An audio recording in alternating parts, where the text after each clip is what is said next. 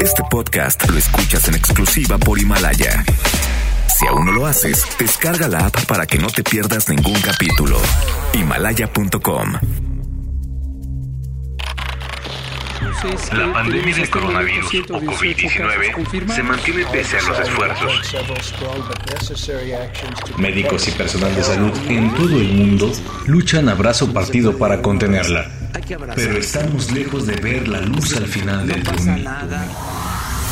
Hoy queremos dar por iniciada la fase 3, la fase 3 de la epidemia de COVID. Pensamos que en mayo, a más tardar, van a tener ya 2 millones de créditos las pequeñas empresas familiares, el sector formal y del sector informal. El Seguro Social va a disponer de una plataforma en su página habitual, la de ims.gov.mx. Ahí va a haber un apartado donde podrán ingresar todos los patrones, todos los, los empleadores. Ahí le vamos a decir si es elegible para el crédito. Están utilizando una metodología caduca. En tres años no hubo inversión en exploración, en perforación de pozos en Pemex y calificaban muy bien a Pemex. Ahora que hay inversión, califican mal a Pemex. COVID-19. El desafío de nuestro tiempo. Ciudad de México. Jueves 23 de abril 2020. El presidente López Obrador presentó su plan de rescate económico por el coronavirus pospone gastos del gobierno, cancela 10 subsecretarías, recorta el 25% del salario a altos funcionarios y congela 76% del presupuesto para servicios generales. Eso sí, sus megaproyectos como el tren Maya, la refinería de Dos Bocas y el aeropuerto de Santa Lucía siguen adelante. Como lo que se trata es de prometer porque sigue en campaña, anunció 3 millones de créditos y la creación de 2 millones de empleos.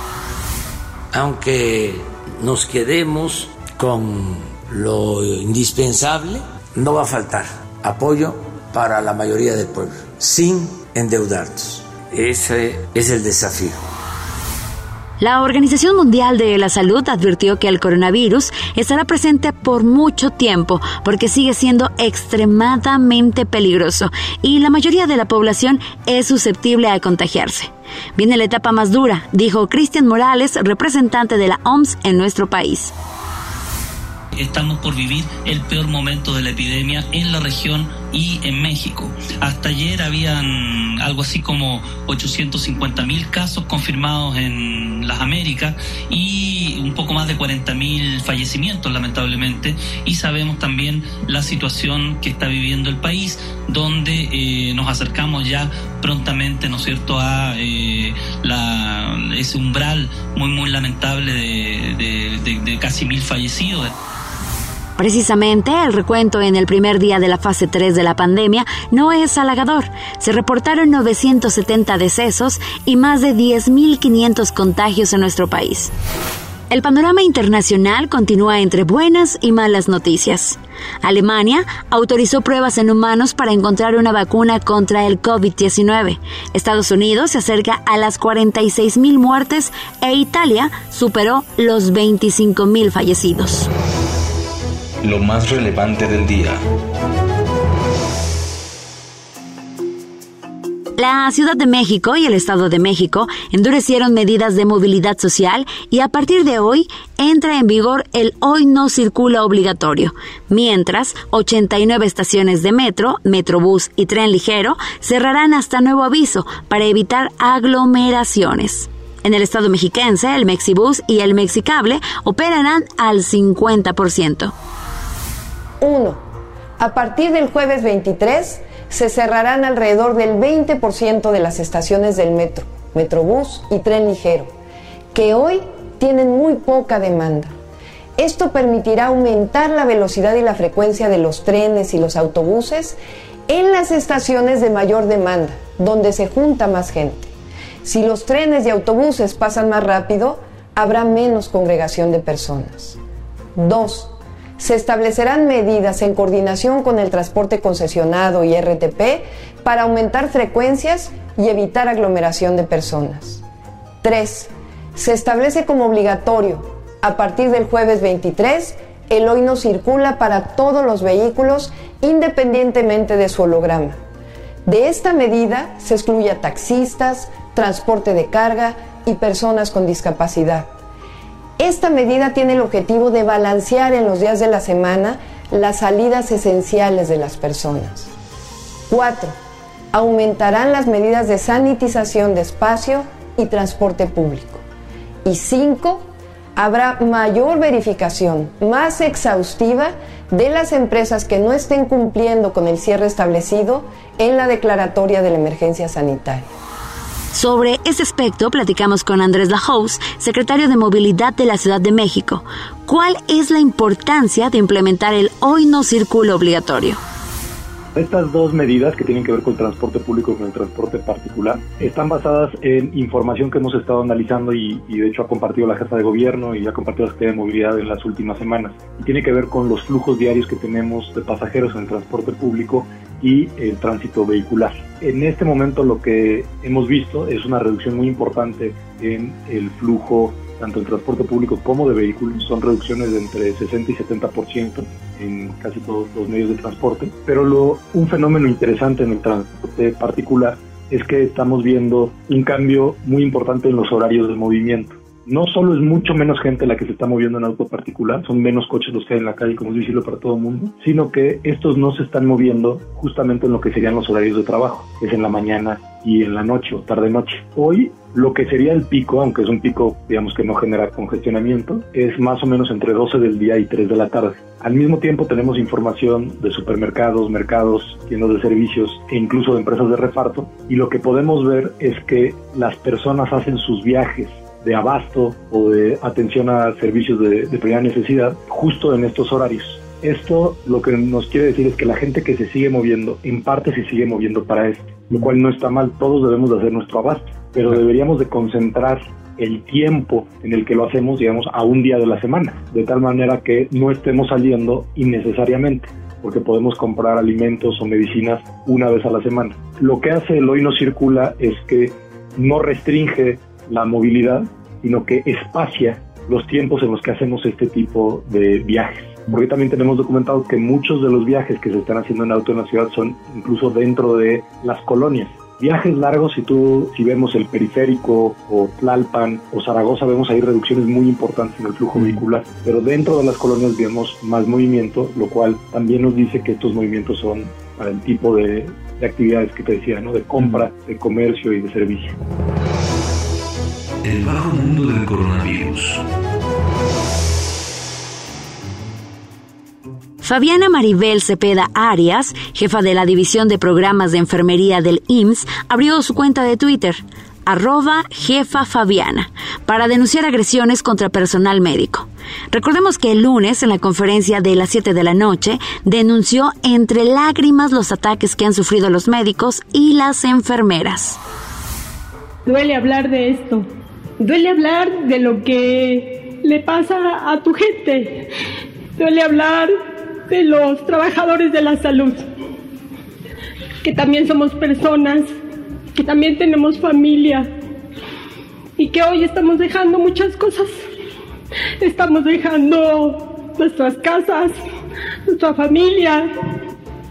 Estamos dejando nuestra vida en las unidades hospitalarias. En el colmo de lo insólito, el presidente de Madagascar, Andri Rajoelina, lanzó una bebida que cura el coronavirus. Rajoelina incluso realizó una presentación para darla a conocer al mundo. Él mismo la bebió para darle crédito. Este remedio tiene por nombre COVID Organics y se trata de un té herbal hecho a base de artemisa, presuntamente desarrollada por el Instituto Nacional de Investigaciones Avanzadas. El mandatario indicó que debe ingerirse en pequeñas dosis para que surja efecto y para que dé resultado en nada menos que siete días. Obvio que ninguna institución sanitaria internacional reconocida ha autorizado que este producto sea efectivo. Y sí, el mandatario sigue en funciones y no en el manicomio. Una fiesta clandestina en Bogotá terminó con 41 jóvenes capturados y enfrentando cargos por violar la cuarentena nacional que les podría dar hasta 8 años de prisión. Así lo confirmó el juzgado 72 de control de garantías de la capital al oficializar la imputación de cargos a los 23 hombres y 18 mujeres, algunos de hecho menores de edad. Los hechos se presentaron en una casa hotel ubicada en Usaquén, un barrio del norte de Bogotá. Hasta allí llegó la policía que allanó el lugar y encontró botellas de licor, cocaína y marihuana. La recomendación musical. Las medidas de movilidad social se han recrudecido en el Valle de México y sin importar dónde nos escuche, le pedimos se cuide para cuidarnos a todos. El COVID-19 no es ninguna broma o invento del gobierno o desarrollado por los reptilianos o los seres de otro planeta. Es una tragedia, una tragedia real y cotidiana en este momento. Cuídense extremen precauciones, mantengan la sana distancia y lávense las manos con frecuencia. Su podcast de este jueves cierra con otra rola de Mark Ronson para ponerlo de buenas luego de tanta mala noticia.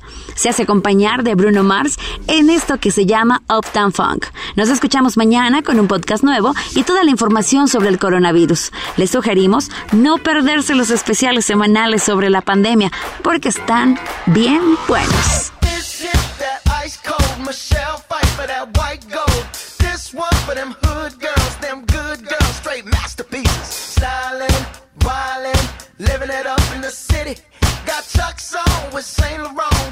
I'm so pretty. I'm too hot.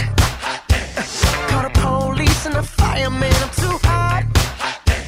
Make a dragon wanna retire, man. I'm too hot. Say my name, you know who I am. I'm too hot. And my band bought that money. Break it down. Girls hit you, hallelujah. Girls hit you, hallelujah. Girls hit you, hallelujah. Cause Uptown Funk don't give it to you. Cause Uptown Funk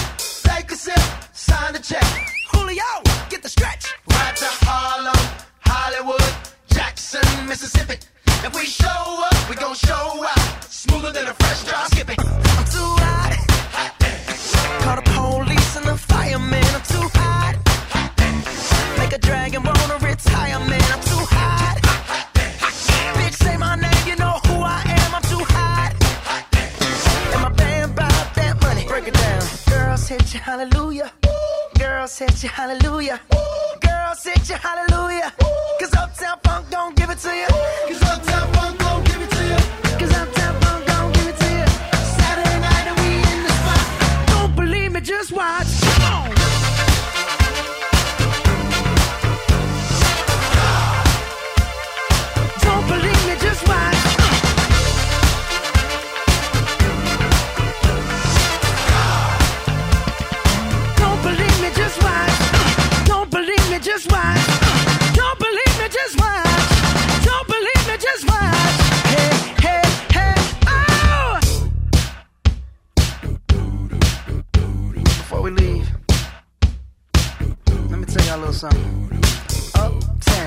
Funk you up.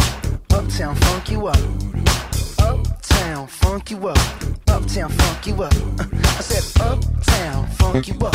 Uptown, funk you up. Uptown, funk you up. Uptown, funk you up.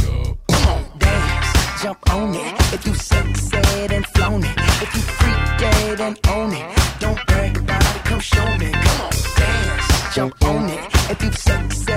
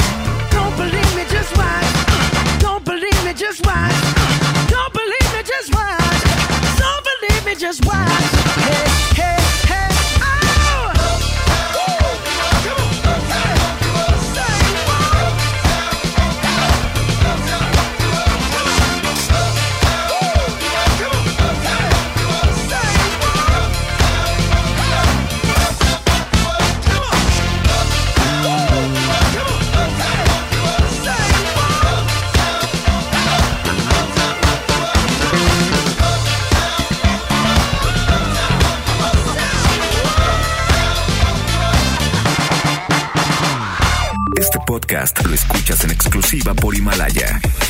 Si aún no lo haces, descarga la app para que no te pierdas ningún capítulo. Himalaya.com